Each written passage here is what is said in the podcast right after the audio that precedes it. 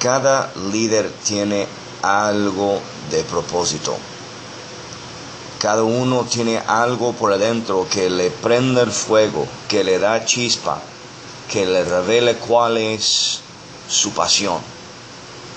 El liderazgo no es qué tanto puede ser alguien exitoso en todas las cosas, sino qué tanto va a desarrollarse conforme la cosa que le prende fuego dentro de sí.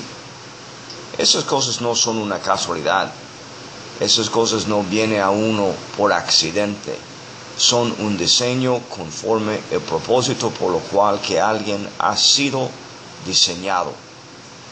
Ellos están conectados con un propósito para desarrollar un propósito, para alcanzar un propósito.